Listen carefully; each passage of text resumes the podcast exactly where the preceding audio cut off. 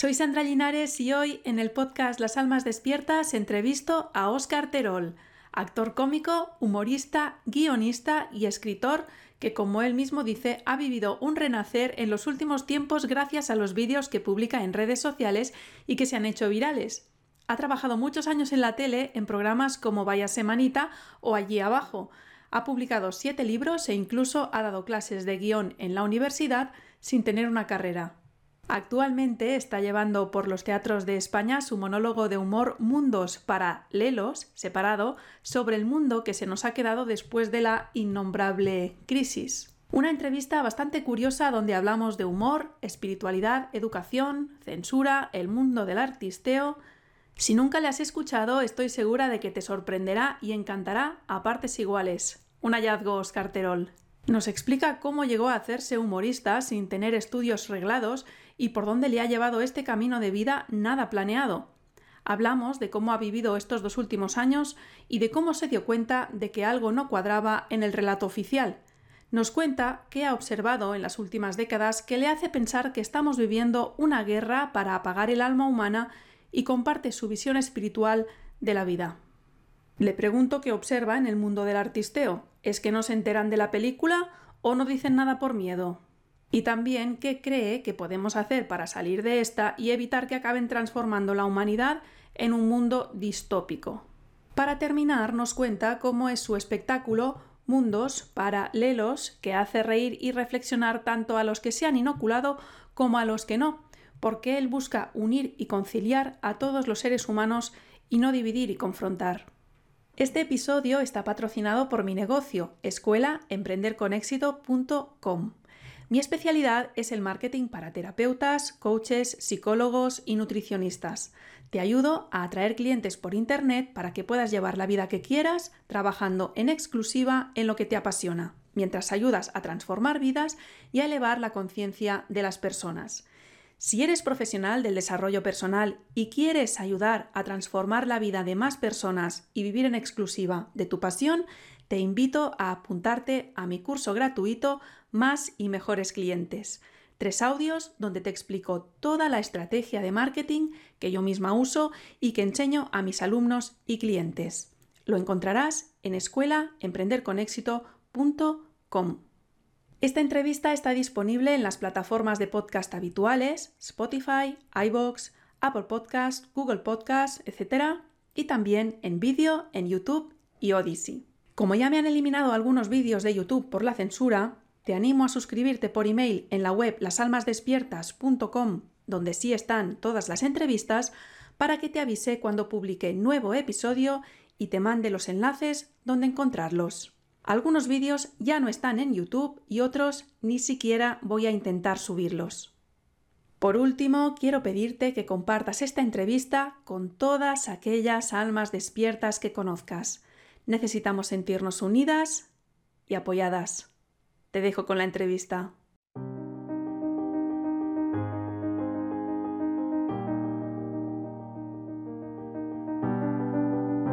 Las Almas Despiertas, el podcast de los que estamos creando la nueva humanidad.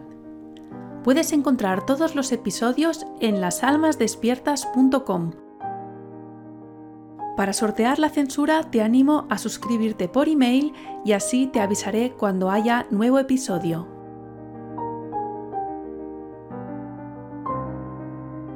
Oscar, ¿qué tal? Bienvenido al podcast Las Almas Despiertas. Hola, ¿qué tal? Muy bien, pues estoy muy bien. Eh, vivan las almas, vivan las almas despiertas, vivas tú y viva yo. Mira, qué gusto empezar así, con este buen rollito. Hombre, no, hombre, no. Qué bien. Gracias por la invitación, gracias por eh, porque consideres que yo tengo algo que decir o aportar para tu gente y nada, un placer estar contigo. Mira, yo sinceramente eh, te voy a decir honestamente, no te conocía hasta que empezaste a publicar vídeos en Instagram, porque hace como más de 12 años que no veo la tele.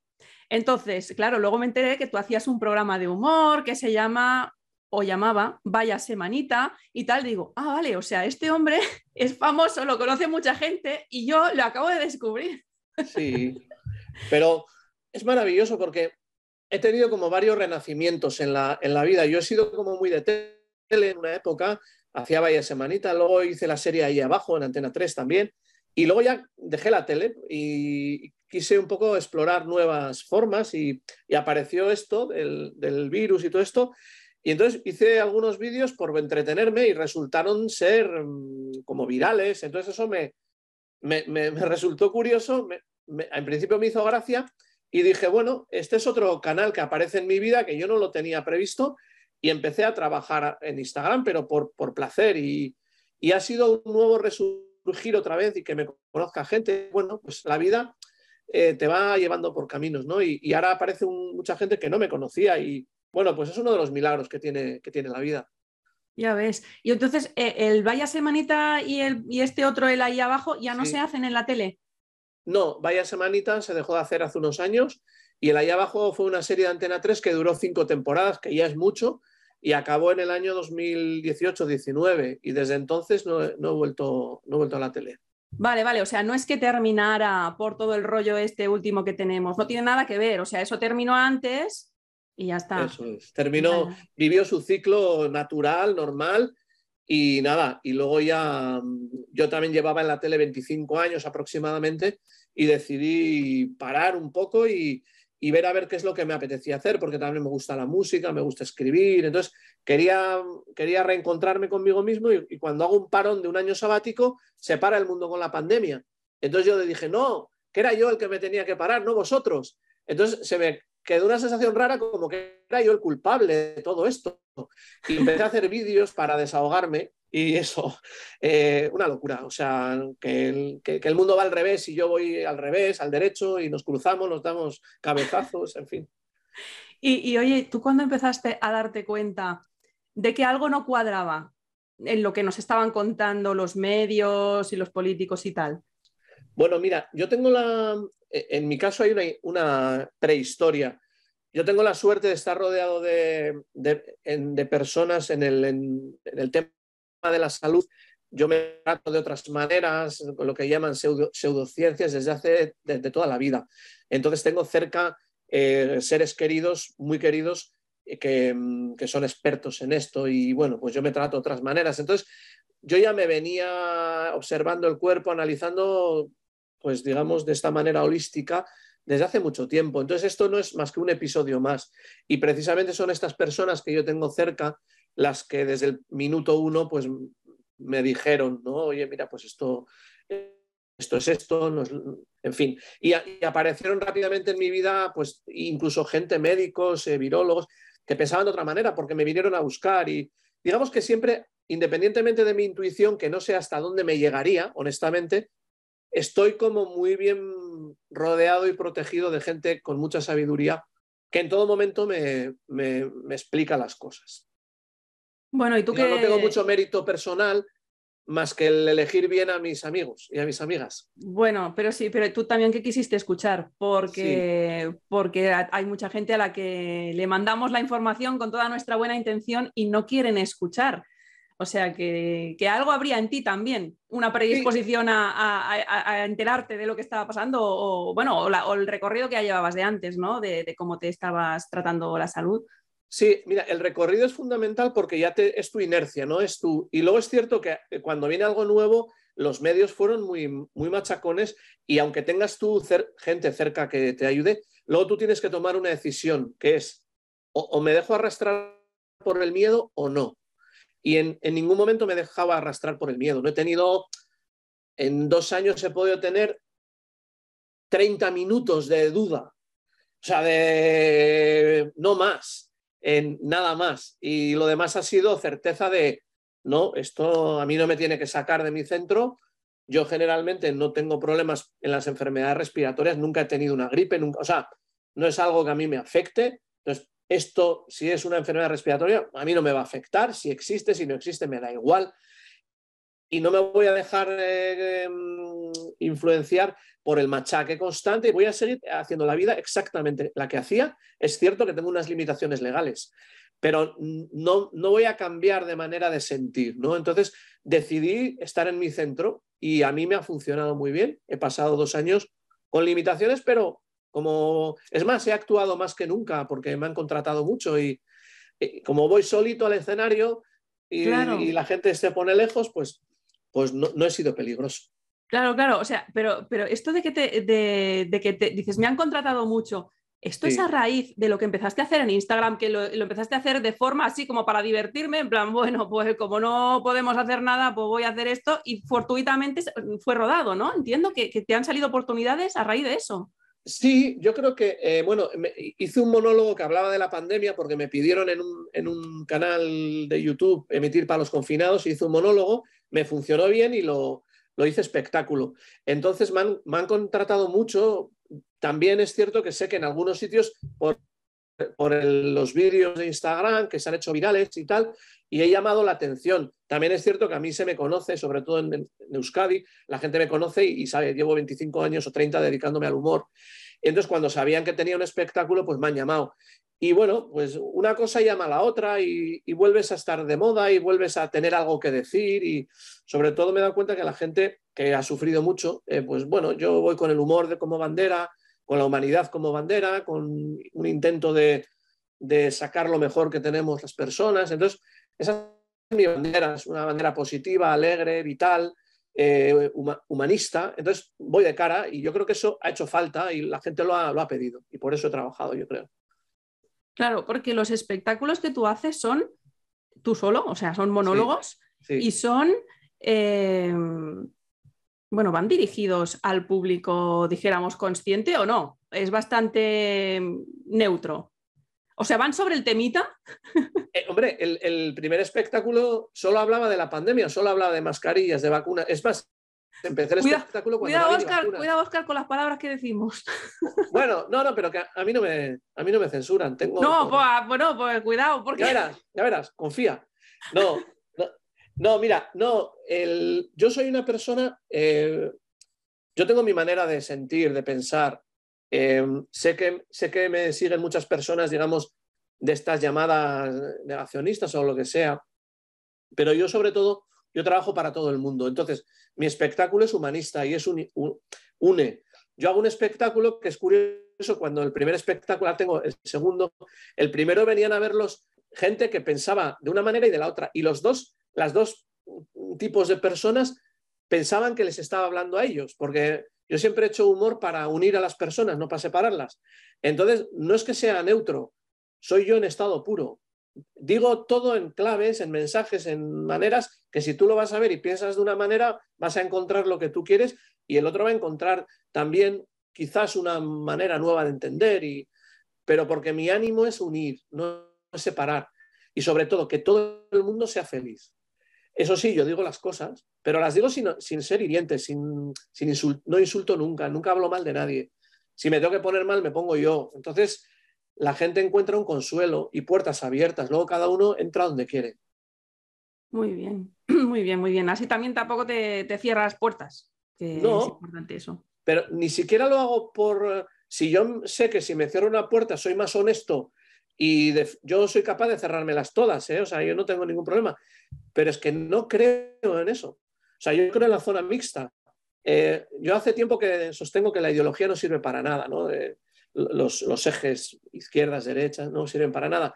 Entonces, porque lo único que generan son tensiones en los extremos y, y yo quiero una zona central, mixta, donde estemos de todo tipo de, de, manera de pensar, pero sobre todo una mayoría que apostemos por la vida, por la humanidad. Y, y yo estoy ahí en el centro, no pertenezco a ningún extremo.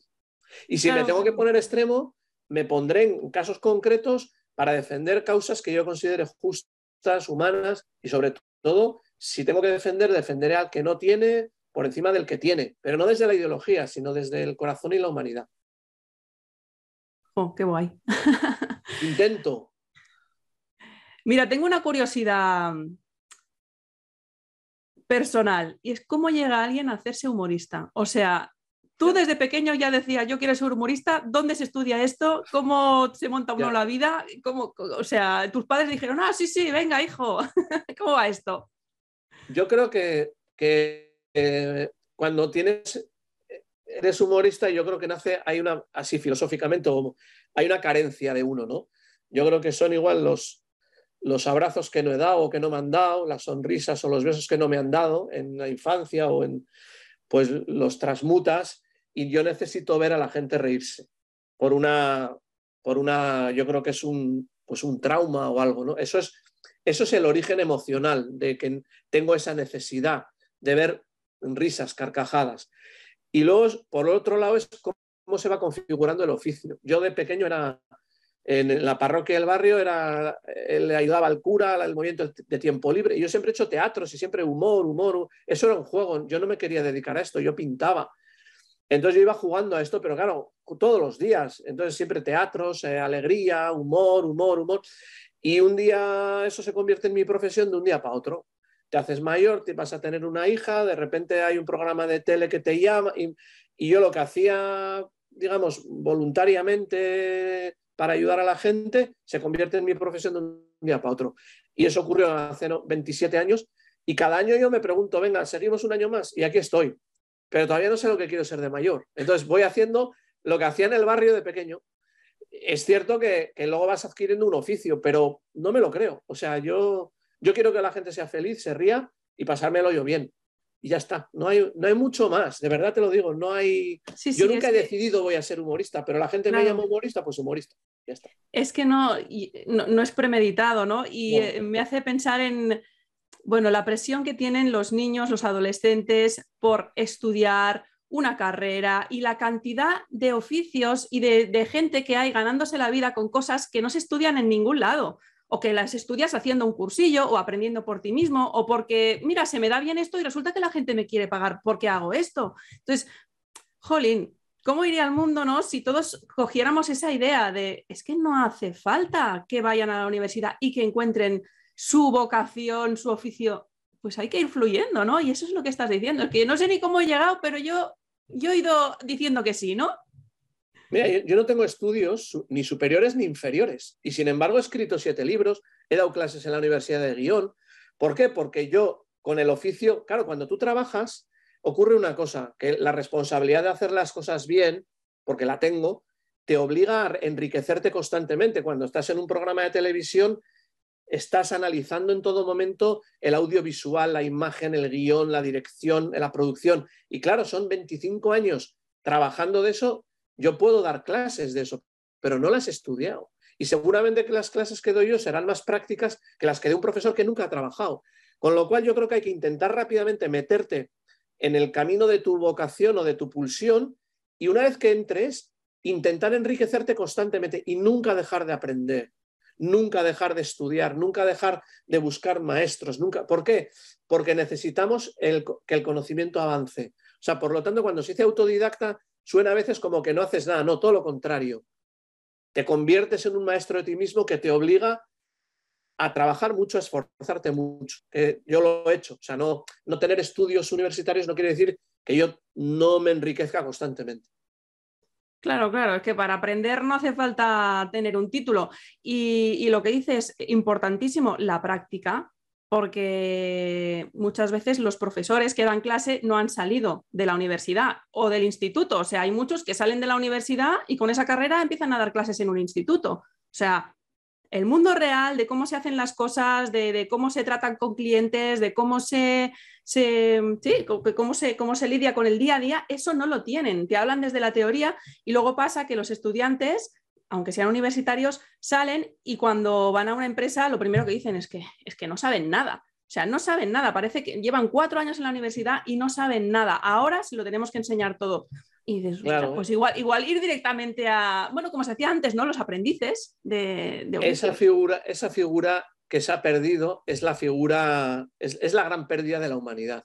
Fíjate, yo, yo cuando hay un piloto de avión me fío más de las mil horas que tiene que hacer de práctica después de sacarse el título que del título. O sea, tú imagínate, tú eliges con quién vuelas, con alguien que tiene un título con una nota estupenda o con uno que no tiene tanta nota, pero tiene las 10.000 horas de vuelo, las que sean, no sé cuántas son. Pues yo con el que tiene las prácticas, porque, porque él ha, experimentado lo que es una turbulencia, lo que es...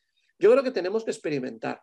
Y ahora mismo no está el mercado, no está el, sistema como para, para garantizar la experiencia, ¿no? Porque se prima demasiado el título, el máster, el posgrado, el postmáster, el rollo este, que al final vas a la vida y la vida te muerde como un cocodrilo. Hay que ir a la vida y hay que ensuciarse ahí en los talleres. Desde luego. Oye, otro tema por el que te quería preguntar es que, qué observas tú en el mundo del artisteo en los dos últimos años. ¿eh? O sea, ¿ves como que mucha gente no se entera de la película, de lo que está pasando y creen mucho lo que dicen los medios y tal? O más bien que no se atreven, no hablan por miedo a perder trabajos o a que, que no les contraten nunca más. ¿Qué está pasando? Porque llama pues mucho la atención, ¿eh? Esto, porque siempre los, los, artistas han sido los, los, abanderados de las protestas, de, ¿no? Y ahora es como que hay un silencio Mira, esto ha sido, eh, vuelvo a mi tesis de, que la ideología ha muerto, no tiene ningún sentido porque no, ayuda ni explica nada. Dentro del mundo del artisteo, de los artistas, había unas reivindicaciones siempre em, basadas en la ideología, ¿no? sobre todo en la ideología progresista de causas. Em, entonces, por, lo tanto, estaba sobredimensionado. Parecía que el sector, el artista, estaba obligado a reivindicarse por encima de otras em, disciplinas sociales, ¿no? Entonces, porque había una sobredimensión ideológica. Entonces, cuando había un conflicto, cuando había un abuso, cuando había en, el artista, parece que estaba obligado. ¿Por qué? Porque eso lo soportaba la ideología.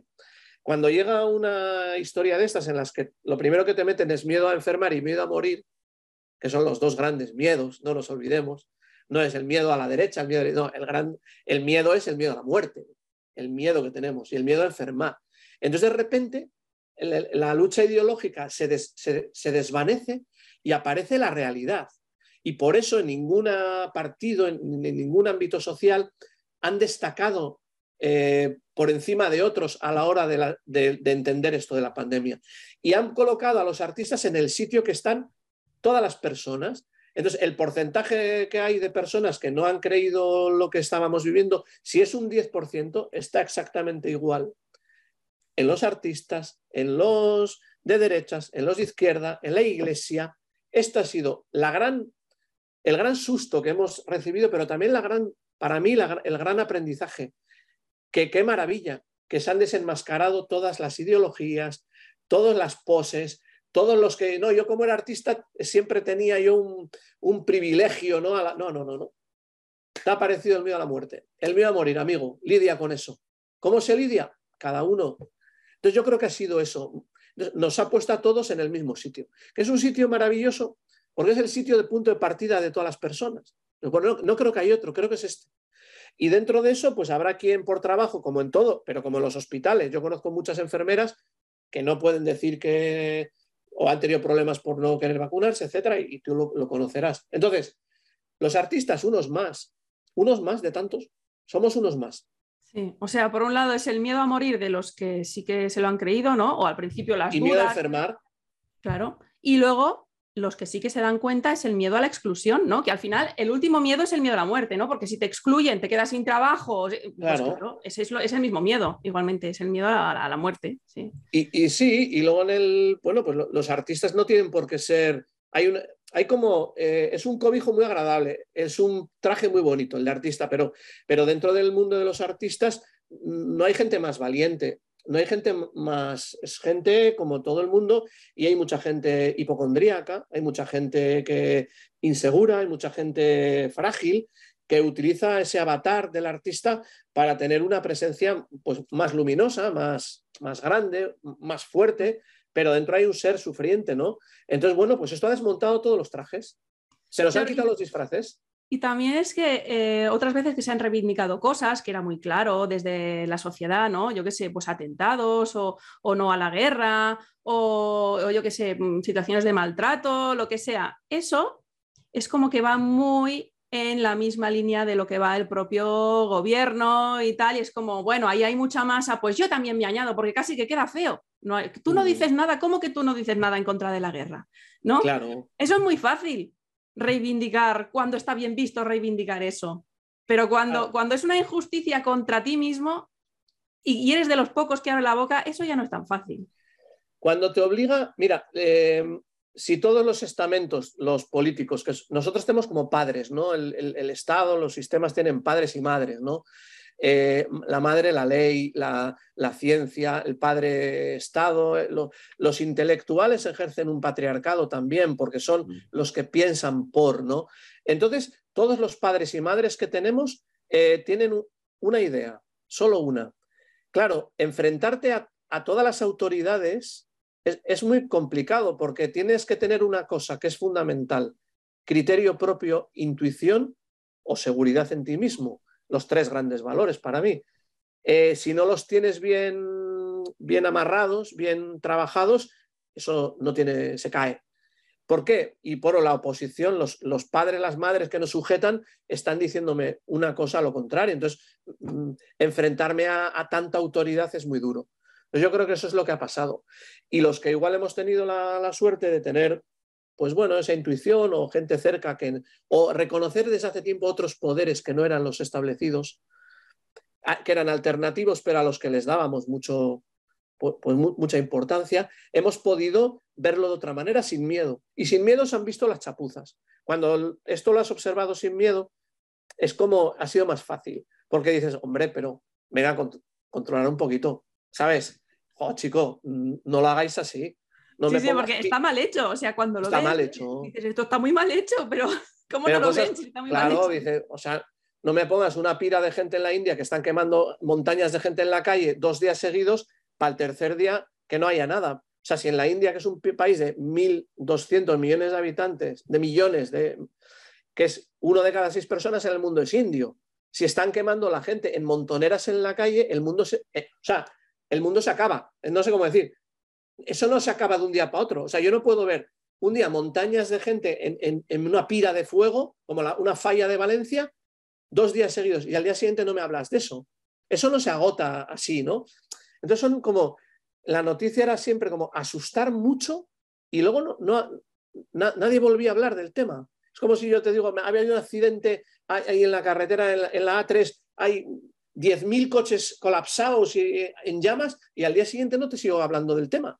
Entonces dice, bueno, mm, ¿qué pasa? Mm. Entonces empiezas a verlo sin el miedo, ves las cosas.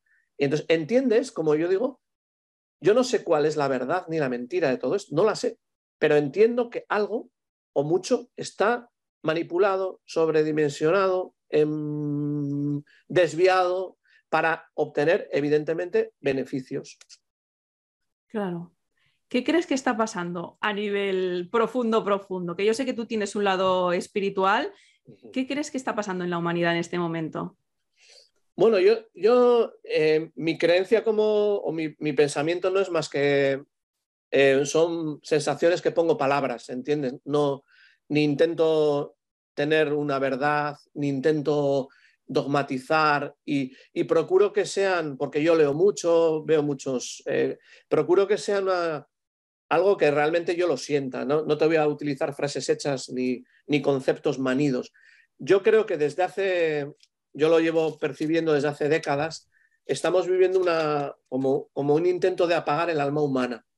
Entonces, yo soy una persona que, soy creyente y, mm, me apoyo, no sé, no me apoyo, yo vivo consciente de tener alma, espíritu y, y esa es mi vida, está, ese es el centro de mi vida, lo demás son frutos de todo eso. Entonces, pero no es ahora, yo veo desde hace ya 20, 30 años cómo se intenta, eh, con la excusa de criticar, eh, por ejemplo, los, las chapuzas que han hecho las religiones, los delitos que han cometido las religiones como institución, en el mismo saco borramos también el, el concepto espiritual de la persona, el alma humana, la profundidad, la trascendencia, todo lo que nos lleve a conectar con algo más antes y después ¿no? de nuestra existencia en esta tierra.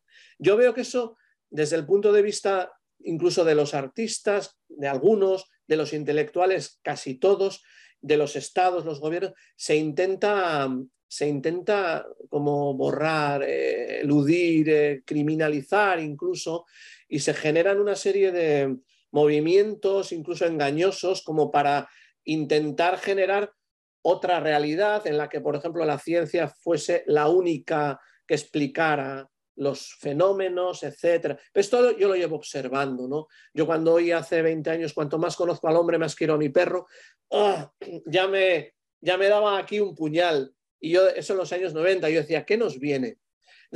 Veo eso. Entonces yo creo que estamos viviendo una guerra contra el alma humana, una guerra mundial. Para mí la tercera guerra mundial no es la de Ucrania, ni es las bombas atómicas, es la guerra contra el alma humana. No quieren, em, no quieren que seamos, que desarrollemos nuestro potencial absoluto, que lo tenemos como humanos, que somos divinos. Entonces, una persona desarrollando su potencial interno es ilimitado en, todo, en sanación, en, poder eh, concebir, en poder conectar, en poder desarrollar energías de unión en el mundo. Esto es lo que quieren ir eh, anulando. ¿Cómo? Pues de mil maneras.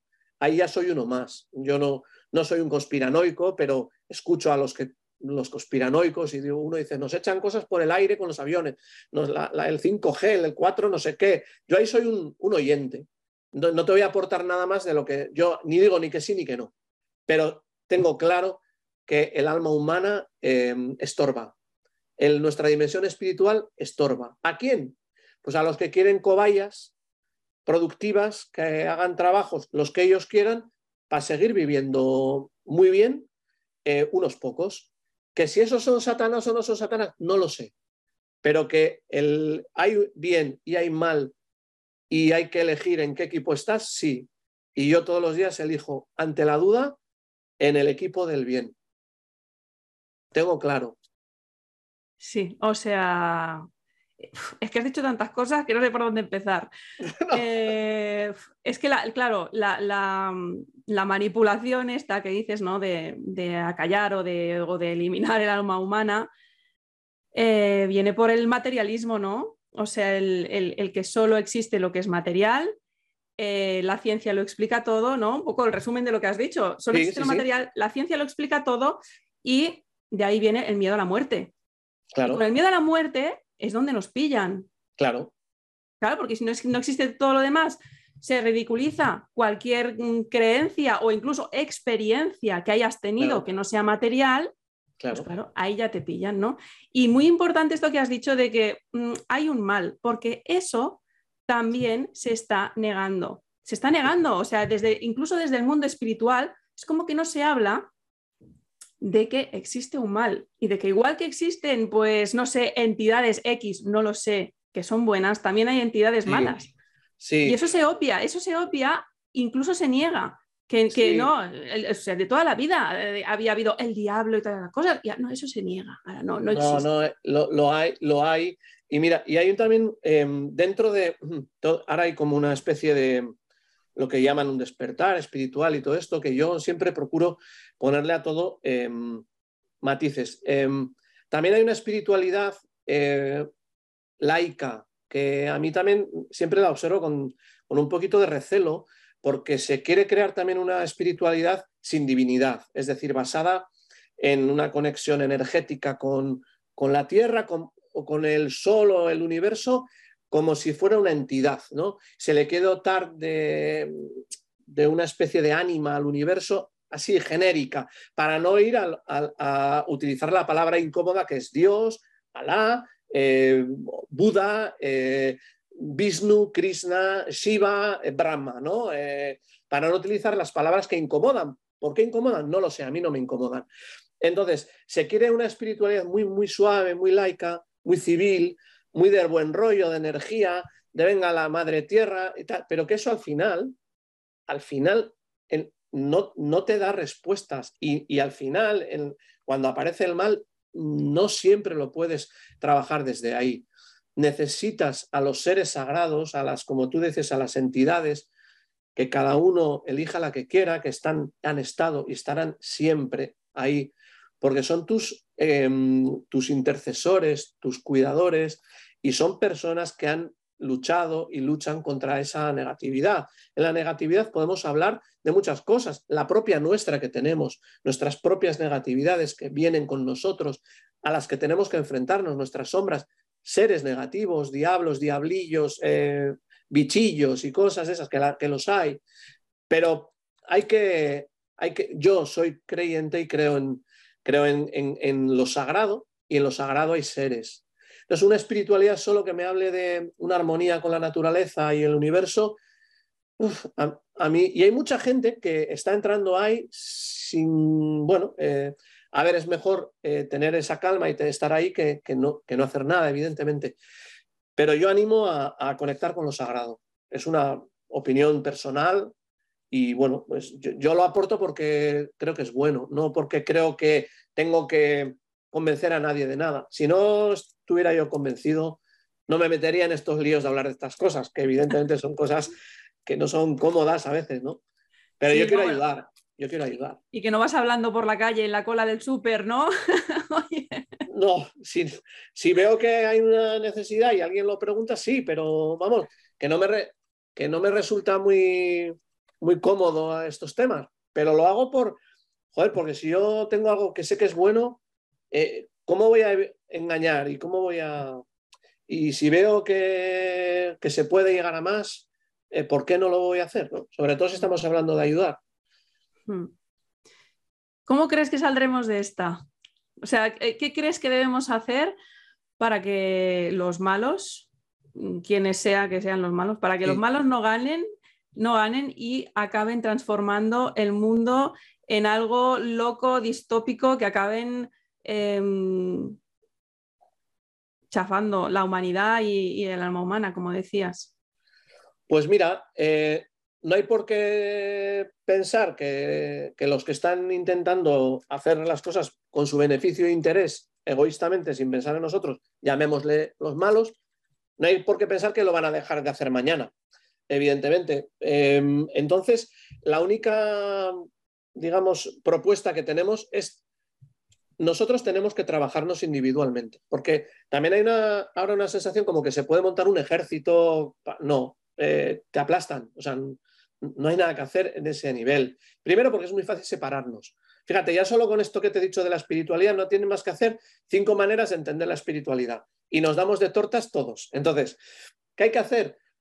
La única conexión posible es la que uno hace consigo mismo, trabajarse diariamente e intentar ser una pequeña bombillita iluminando su, vida, la, que tenga, la que tenga cerca su entorno familiar, de amistades, de vecindario. Esa es una bombillita. Si otra bombillita se enciende aquí, otra aquí, otra aquí, la suma de muchas bombillitas será la iluminación general. Pero no hay que intentar, a ver si nos juntamos todos y creamos un foco de, de 10.000 millones de vatios para... No, no.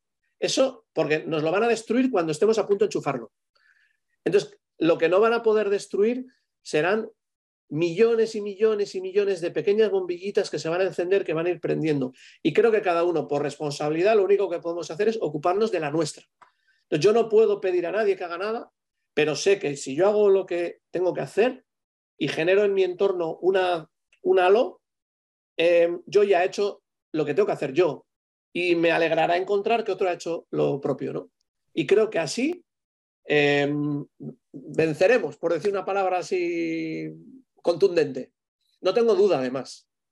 Claro, entonces eh, quizá, o, sí, yo lo que veo es que nos iremos juntando por afinidades, ¿no? Cada uno va encendiendo su lucecita y ve a los otros que también han encendido su lucecita y nos iremos juntando.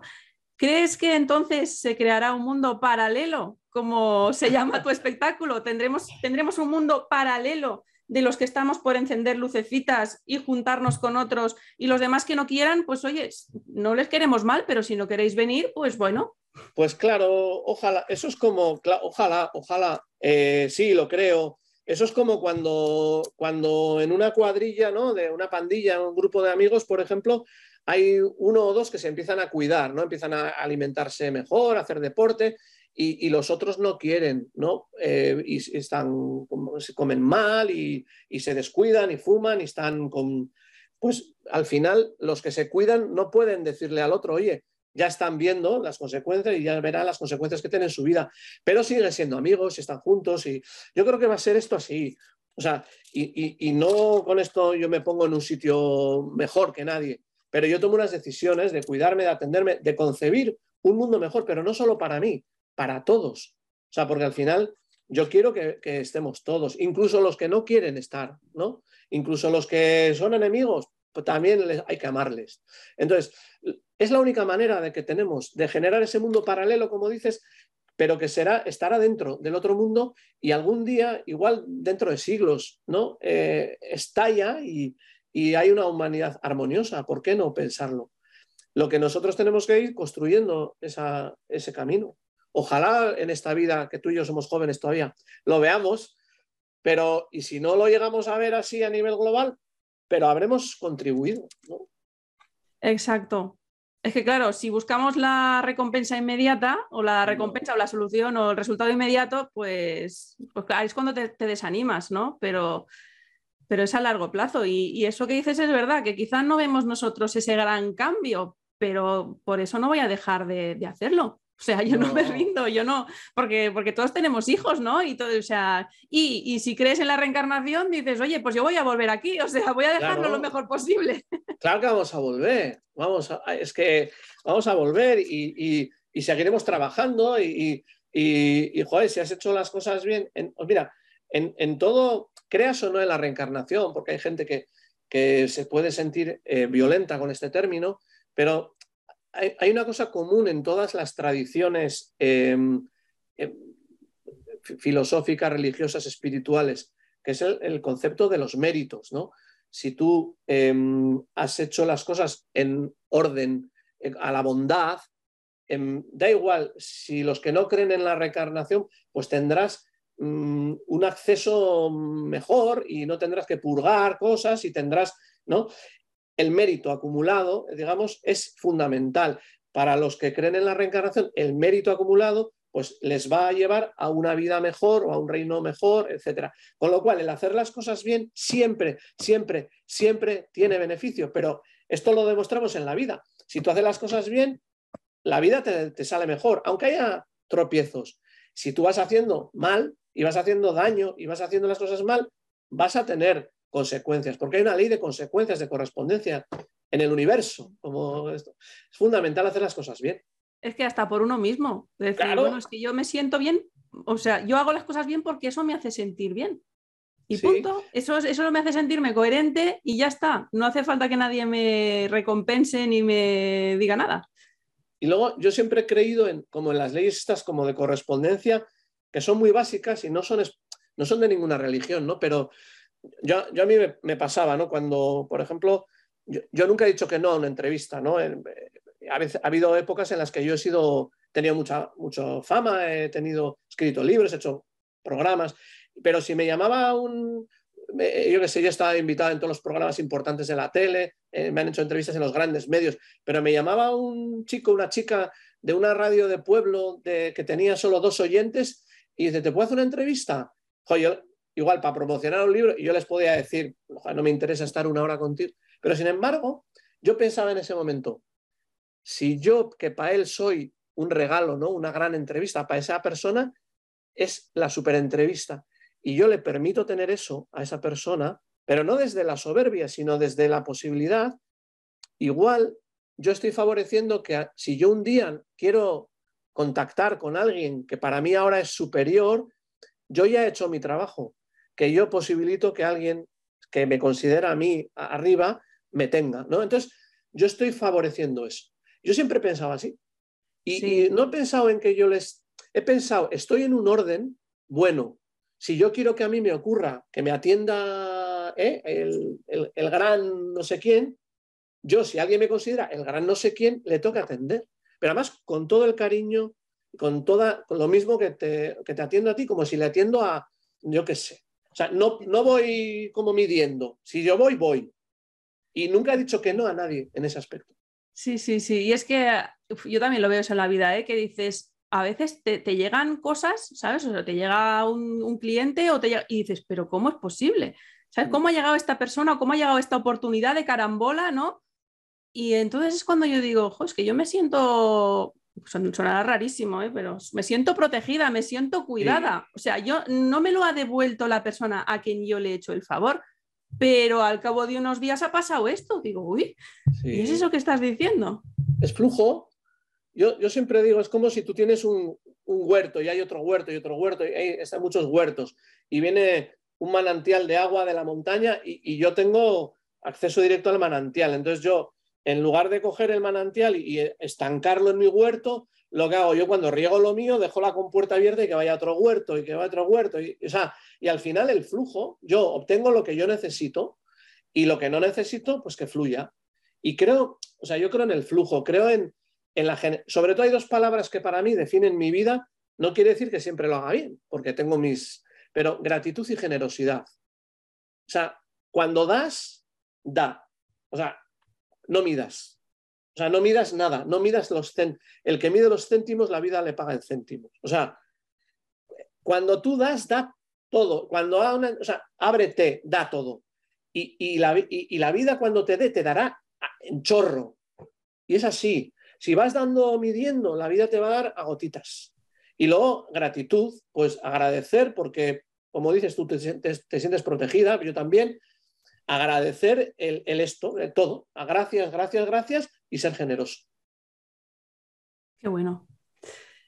Hace un momento has dicho que has escrito siete libros. Yo no lo sabía. ¿De qué van los libros?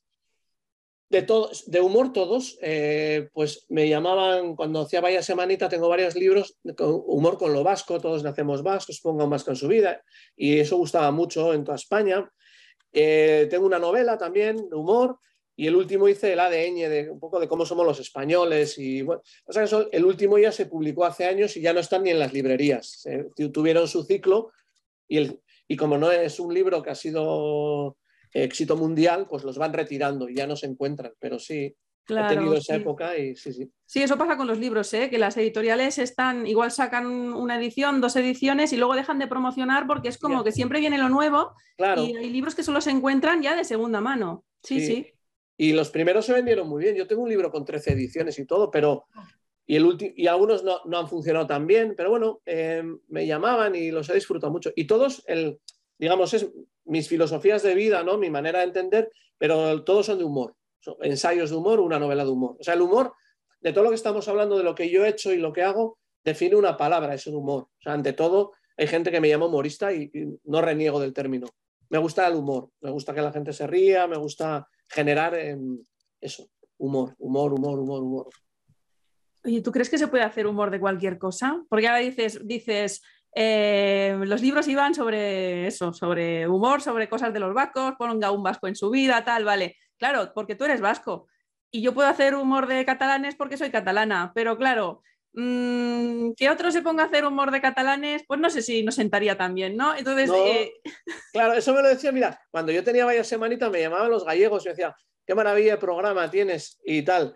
Eh, pero me decían, pero nosotros no aguantaríamos que se hiciera desde fuera un programa. Y, claro, evidentemente, yo, yo creo que se puede hacer humor de todo y te respondo a la pregunta, pero siempre teniendo en cuenta, hay tres, tres, eh, tres parámetros para mí el humor es siempre tragedia más distancia, ¿no? O sea, o hecho más distancia, puede ser física o temporal. O sea, si hay algo que ha, generado conmoción, em, emoción, conflicto, el humor lo va a desdramatizar, ¿no? Y va, a ser sanador, pero evidentemente a veces hay que esperar un poco de tiempo. Entonces, eh, la manera de acortar ese tiempo tiene la otra pata, que es el talento. O sea, hay gente que tiene mucho talento y es capaz de ir a un hospital a una persona que se va a morir al día siguiente, consciente de ello, y hacerle reír con eso. Pero eso es talento. El talento es lo único que es un don, se te da. Eh, como el talento de una persona que es capaz de igual ir a Cataluña y hacer sin ser catalán y que se rían los catalanes. Esto no se estudia, esto es talento. Entonces, son esas tres patas. Con lo cual, yo siempre intento que el humor sea eh, para unir, no un humorismo de me río de los de derechas y de los de izquierdas, sino, sé, yo le considero humorismo, que es humor de medios de comunicación, humor como género. Para mí el humor mayúsculo es humor que es para mí el amor en ropa de casa, que suelo decir yo, es el humor, es el amor en ropa de casa, o que es como el amor que podemos manejar, ¿no? El amor suena muy grande, a mí me, me supone mucho respeto, pero el humor lo puedo manejar. Y para mí cuando hago humor estoy haciendo amor. O sea, yo quiero que todos los que estén ahí se sientan bien. Y todos los que de los que estoy hablando también. Y si estoy criticando a alguien, también. O sea, es como un humor mayúsculo, ¿no? Claro, es que, es que hay una fina línea entre el hacer humor y la burla. Y claro, eh, hay una frase, no sé cómo es exactamente la frase, que dice que, a ver, que si tú estás haciendo una broma y al otro no le hace gracia, no es una broma, eso es abuso directamente, ¿no? Sí.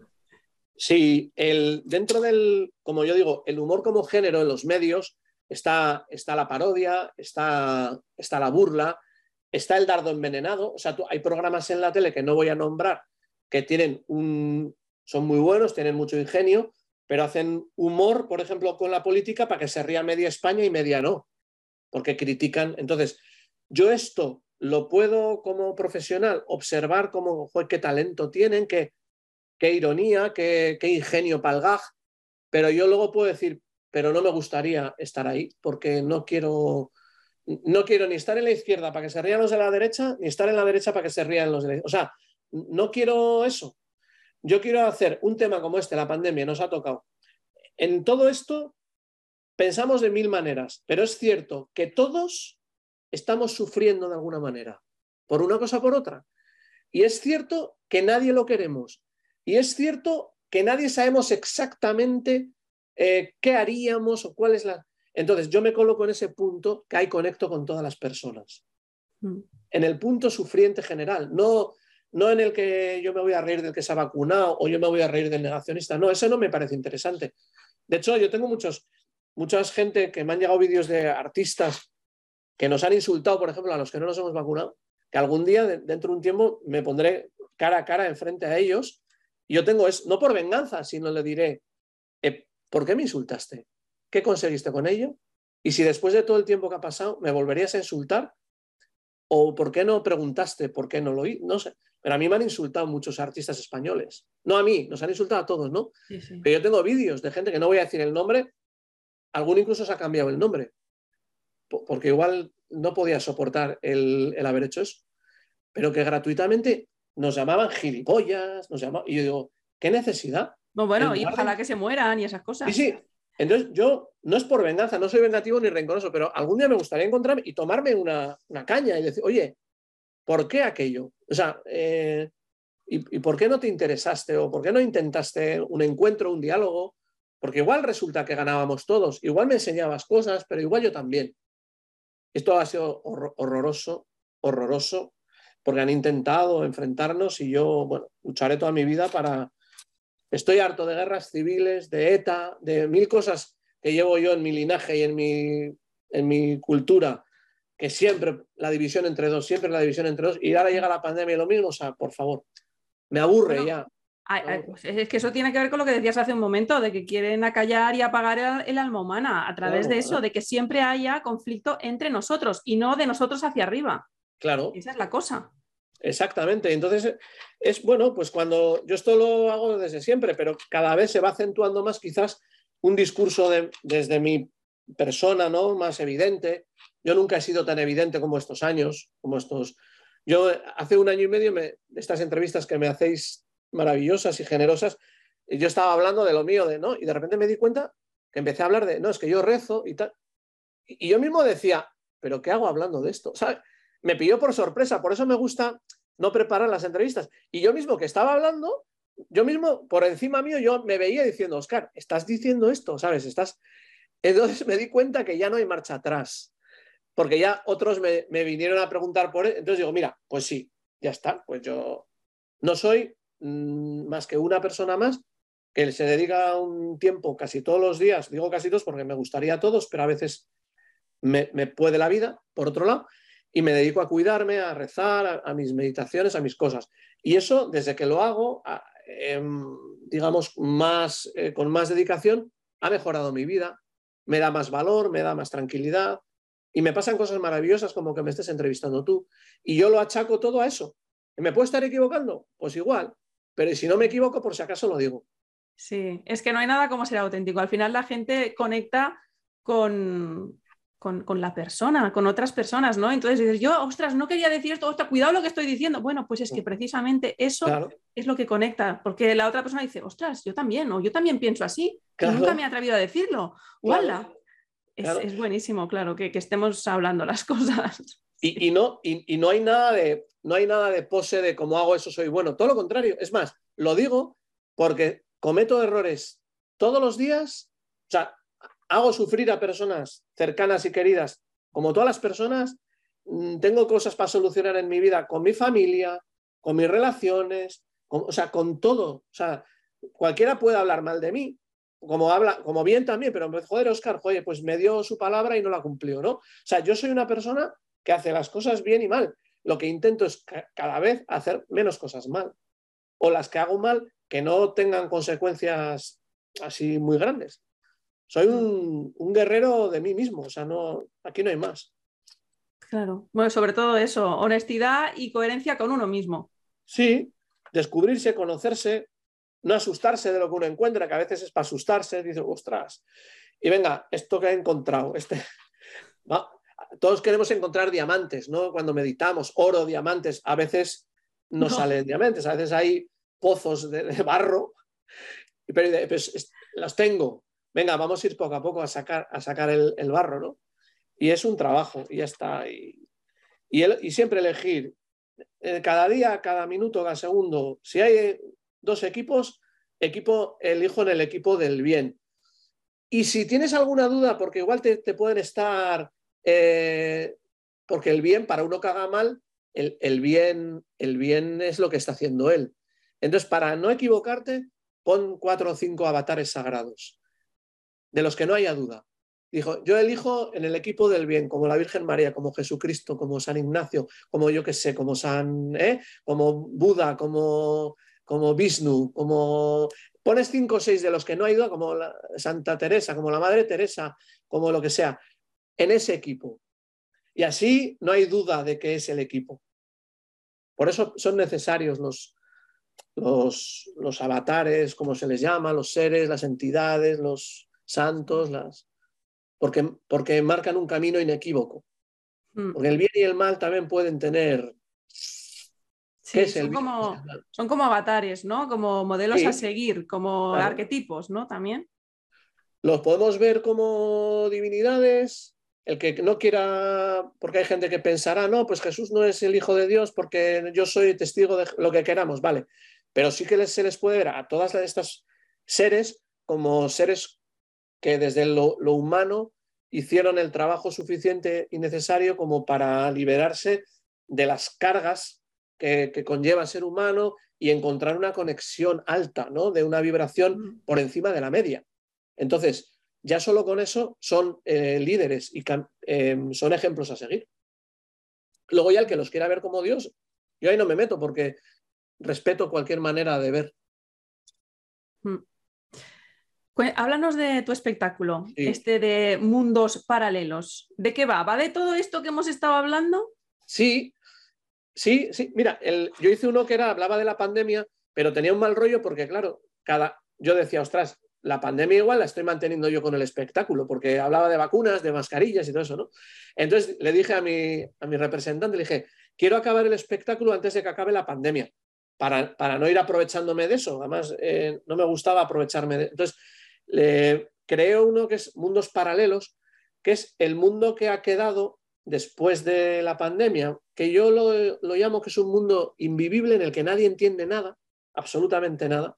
Entonces yo he construido una serie de razonamientos para ver por qué hemos llegado a este punto, unas justificaciones cómicas, y, esto me sirve de excusa para, para hablar todo el rato de mi manera de sentir, de pensar, y luego doy soluciones. O sea, procuro hacer un viaje, ¿no? Mira, nos está pasando esto a todos, eh, en fin, pero todo es el humor, insisto, no es una charla, es un espectáculo donde la gente se mea encima, o sea, porque mi objetivo es que, incómodamente te hayas meado y que te vayas a, casa a cambiarte de ropa, o sea, porque construyo gags que, quiero que sean muy divertidos. Pero sí que es cierto que hay un viaje y luego doy pues mi manera de pues lo que te he dicho, ¿no? Mi manera de solucionar este mundo, de cómo podríamos, ¿no? También voy ahí, entonces un viaje y luego canto tres canciones y sobre todo humor, humor, humor. Y hay un mensaje oculto que tú lo percibes, yo pensaba que iba a ser lo de menos, pero la gente lo está agradeciendo, porque me estoy dando cuenta de una cosa, que lo que yo tenía como una cosita, que hablaba de, la humanidad así por debajo, de lo bonito que es entendernos, eso yo pensaba que era una... Y me estoy dando cuenta que eso es lo revolucionario, que la gente sale del teatro con eso. Me espera mucha gente afuera del teatro para darme un abrazo, que es una cosa que me está pasando que ya me gustaría que fuese como a Julio Iglesias, que era por guapo, o como Elvis Presley. Eh, ¿Sabes? Que, quiere un hijo tuyo. No, no es un hijo, quieren un abrazo así, con ropa, nada más. Pero que ya es mucho, que está con muy ropa. con ropa. A mí me piden abrazos con ropa y a, los demás, a los, a los, a los, eh, artistas así les piden hijos y sin ropa. Y a mí todo con ropa, con abrigo, pero abrazo. Y me, gusta esa sensación de que la gente conecte con, lo bueno, con lo bonito, con lo que es de todos, ¿no? Es un poco, bueno, pues eh, curil, eh, pero no reniego, me encanta. Pero qué bonito, ¿no? Que dices, eso es una cosa que puse yo ahí como, bueno, una cosa como que pasaría desapercibida y resulta que es lo que más le impacta a la gente. Qué bueno, ¿no? Sí, porque yo hice un espectáculo de humor que podía, no, podía haberle quitado este, este sustrato, ¿no? Pero bueno, yo dije, también soy yo y yo ya a estas alturas de mi vida, con 50 años, no voy a hacer tonterías. Yo no, me da igual lo que piense, o sea, es que yo voy ya a lo que hay que ir. Entonces dije, para ser honesto conmigo mismo, yo tengo que hablar de mi, de mi manera de sentir. Pero eso lo metí ahí como, bueno, como una cosita. Y resulta que está siendo para mí lo que la gente está encontrando, ¿no? Y bueno, pues, pues un, un regalo de la vida y, y nada, y, con desapego, que si un día no hace falta, ojalá no hiciera falta decir estas cosas. Mm. Ojalá viviéramos en una sociedad armónica donde un cómico simplemente hablaría de, las multas de tráfico, de, yo qué sé, de, del ruido que hacen los vecinos. Me encanta. ¿eh? Yo, me gustaría hacer humor eh, con cosas así, con cosas de la fisiología, de que si se me cae el pelo, de... pero creo que hoy en día hace falta decir cosas bonitas y buenas para todo el mundo. Lo siento y lo hago, y ya está. Qué bueno, qué bueno. Ostras, es que, bueno, que no le he visto el espectáculo, pero que tiene que estar súper bien, ¿no? Porque dices, es de humor, pero ahí hay un mensaje súper profundo. Qué bueno. y además conciliador, que lo, que lo que dices, ¿no? Que no es ni para los de los que se han pinchado, los que no, no, no, no, es vamos a reflexionar con humor, qué bueno. Qué bueno. yo tenía un espectáculo, el primero, que hablaba de la pandemia, que, que venían a verme muchos negacionistas. Bueno, de hecho me han hecho actuaciones en privado para ellos cuando no se podía y tal. Y lo veían como que todo el rato les estaba hablando a ellos. Pero luego lo, estrené en un teatro de San Sebastián, un teatro público, y, vino todo el público. Entonces me acuerdo que yo tuve un amigo actor que es muy negacionista, estos de anti y todo, ¿no? Y, fue a ver el espectáculo y salió, ¡ah! ¡Qué maravilla, Terol, las cosas que dices! Y luego fue a verlo su prima, que es tenía 20 vacunas, eh, super, eh, y, a la prima le encantó eh, muchísimo. Hay que, y, discutieron porque se me decía, mi prima no se ha enterado de nada, no Y yo le digo, no, no, se ha enterado de todo. Es que yo no lo hago para ti ni lo hago para tu prima. Yo lo hago para todo el mundo. Y todo el mundo está viendo, ¿qué está viendo? Olvidémonos, porque también hay mucha ideología en esto. Quita la ideología y vete al alma. Yo estoy intentando hablar para las personas. Si lo consigo, bien, que no lo consigo, pues no lo consigo pero por encima de lo que piensan. Y, esto es para mí un regalo. Cuando logras que, que dos opuestos disfruten de tu menú, de lo que has puesto para comer, ya está. Para mí yo ya como soy feliz. Está muy bien, ¿eh? Y a la vez es muy curioso porque esto es como en la vida, que tú ves las cosas, o sea, dicen, no ves el mundo tal como es, sino como tú eres. Como tú eres. O sea, estás viendo lo que tú quieres ver. Y, Exactamente. bueno, ninguna muestra mejor que esto que estás diciendo. Ahí cada uno ve lo que le da la gana. Lo que le da la gana. Yo procuro ser un espejo y cada uno se ve. Es cierto que, evidentemente yo creo que se me ve de qué, de qué pie cogeo. Claro que sí, porque no se puede. Yo no soy un santo que habla en enigma, no, no. Yo hablo y, soy, y se me ve, todo el mundo sabe, joder, Terol, la hostia, ya vale con todo lo de ya saben que estoy más orientado a lo natural, que a lo espiritual, lo que quieras, vale. Pero con eso yo no hago ningún alegato en contra, en contra de nada. Yo, hablaba de las vacunas y les decía, eh, qué bien que estemos todos vacunados, ¿no? Y tal, y la gente se reía, como ¿no? que, me alegra porque es, importante para vosotros y, para, todos, ¿no? Porque hay, hay tranquilidad social. Pero entonces empezaba yo a hablar, pero reconozcamos que ha habido su chapuza con esto, las vacunas. Y claro, de lo que nos reíamos, iban a llegar primero 10.000 dosis de la Janssen, luego había, llegaban 4, llegaban 12, luego esta que era solo para mayores de 35 menores acompañados, que si esta solo era para los pelirrojos Astorga, que si esta, o sea, de repente algo que iba a ser la solución era un lío y luego te daban a elegir y, no, ahora elige tú la dosis que te pones, ¿cómo que yo? Si no tengo ni idea de medicina y toque, o sea, y cuando yo empezaba a contar la locura que vivimos, todo el mundo, vacunados y no vacunados, decían, es verdad. ¿A dónde voy? No voy a si te has vacunado o no te has vacunado voy a, nos están diciendo que va a llegar la gran solución y resulta que un taxista de Murcia, que ya AstraZeneca no se podía poner, tenía que elegir él si se metía Janssen o Pfizer, con los estudios de, conducir un taxi. O sea, tiene, tiene narices y ningún médico te asesoraba. Y cuando nos hemos enfrentado a toda esa locura, el cómico, la labor del cómico es ponerla ahí para que la gente se ría. Y riéndonos, uno se estará riendo de los vacunados, el otro se estará riendo, ¿no? Pero yo, ¿qué hago? Que todos entendamos que hemos vivido una locura. Esta es más o menos un, resumen. Sí, sí. Bueno, a ver qué pasa con esa entrevista, porque vamos, yo creo que pa, pa, pa, el, el, detector de palabrotas chungas estará al rojo ya con estos minutos. yo, lo voy a poner en YouTube, ¿eh? pero a ver qué pasa. a ver, yo creo que igual sí que salta, pero si luego lo ven, verán que tampoco estamos diciendo nada. Que no hemos dicho nada. Sí, yo que, que Mira, y por si hay alguna duda, me alegro de toda la persona que se ha vacunado y, ha creído importante eso en su vida. Respeto y me alegro de toda la persona que no ha creído que sea importante y que el mundo lo construiremos vacunados y no vacunados. Igual el Mesías se ha nacido el nuevo, se ha vacunado. Hay mucha gente que cree que no, pero yo digo, ¿y por qué no? Igual el Mesías, el que va a solucionar todo, se vacunó. Entonces, de hecho, el Dalai Lama salió vacunándose en una. Ya ves, pero claro, pero sí, hombre, y el, y el Sadhguru ese se llama, o no sé cómo se llama, uno de estos de que lleva turbante también, que dices, uy, uy, esta gente que parecía tan espiritual. A mí eso me huele a chamusquina, ¿eh? Bueno, eh, puede oler a chamusquina, pero es, enseguida lo primero que vamos a pensar, y yo no tengo la respuesta, ¿eh? que quede claro, pero me gusta siempre elegir varias opciones. Lo primero, ah, el mal, les ha engañado, son el mal, el mal, son Satanás disfrazado. Y otra cosa es, ellos son conscientes de que hay sufriendo miles de millones de personas que están sufriendo y que tienen que estar obligados a vacunarse porque no tienen ni conciencia, ni cultura, ni entorno como para no hacerlo. Y de esa manera, si pueden tranquilizar a esas personas y contribuir a que no causen las vacunas el daño, igual son em, escenificaciones para lograr un bien mayor. Vamos a dejarlo como opción también, que no lo sé. Que no Mira, lo sé. te voy a decir eso, aceptamos pulpo como animal de compañía, que pero no lo vamos. Sé. es que nos ha, nos ha entrado una época también ahora en la que ante todo rápidamente el, Sospecha, Claro, ante todo sospecho, yo sospecho ante todo. Algo que no hacía antes. Yo sí que era bastante escéptica de todo, pero es que ahora ya todo digo, a ver, a ver, a ver, ¿qué me estás contando? Sospecha, pero a la mínima.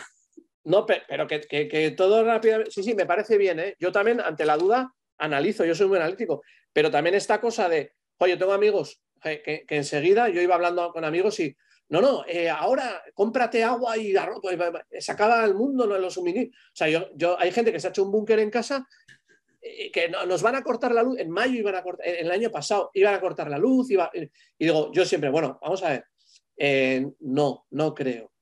De hecho, no está ocurriendo. O sea, que también hay como una necesidad de, poner rápidamente a Satanás organizando el mundo y, esto también es malo.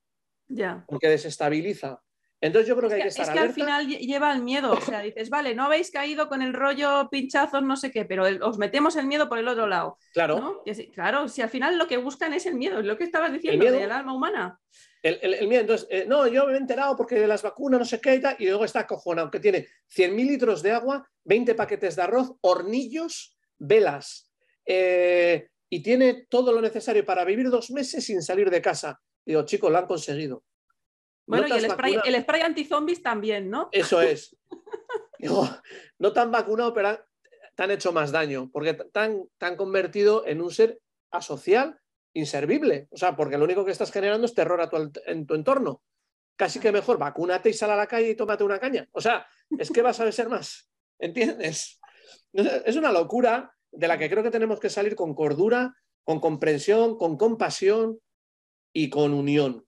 E intentar cada uno aportar, mira, yo sé hacer esto, yo os ayudo desde aquí, yo sé hacer esto y tal. Y Mm. así.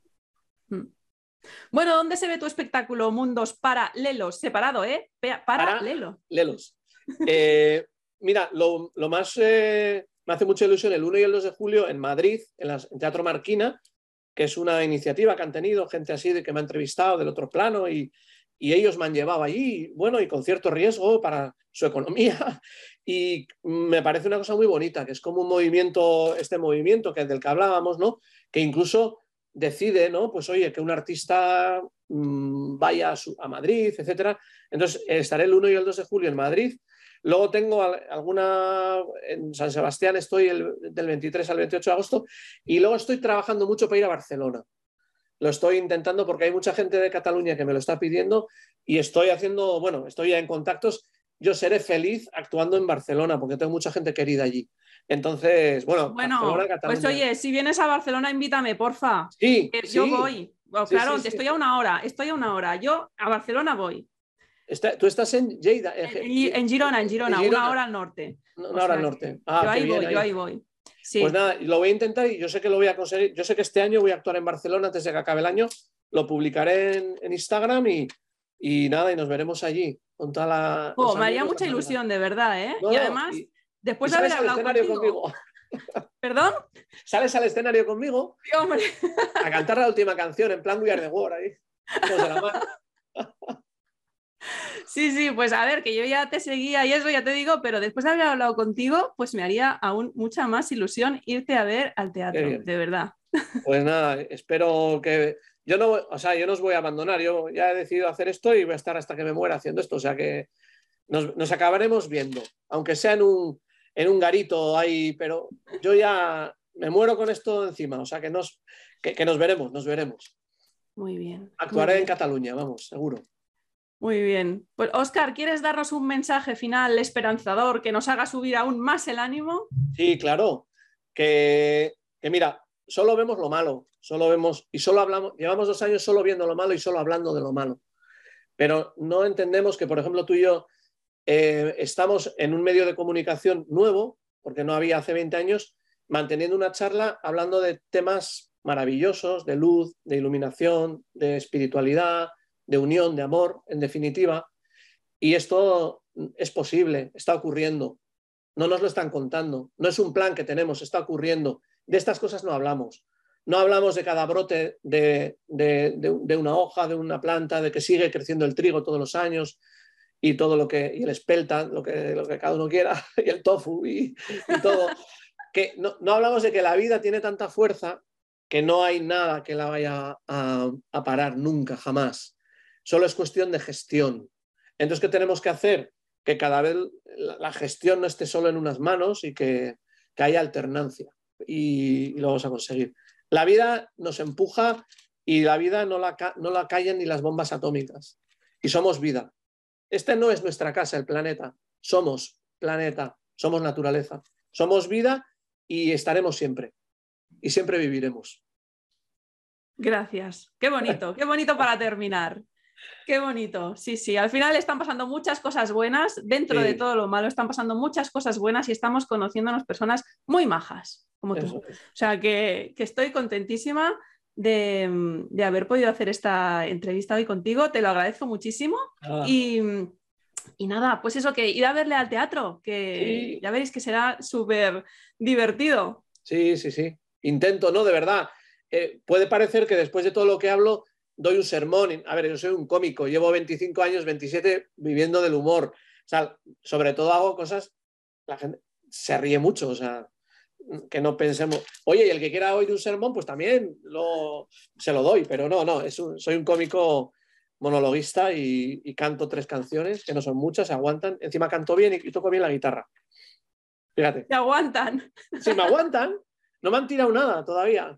Alguna cara o así, pero. Bueno, Oscar, muchas gracias. Estamos A en ti. contacto y cuando vengas a Barcelona te vendré a ver. Me voy a hacer la pesada y oye, que quiero venir a ver. Sí, sí, sí, sí. Muchas gracias por la entrevista. Me has tratado muy bien.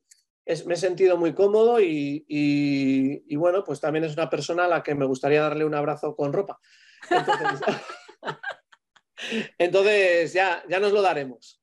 Muy bien, Oscar, me alegro de que hayas estado a gusto. Un abrazo, hasta pronto.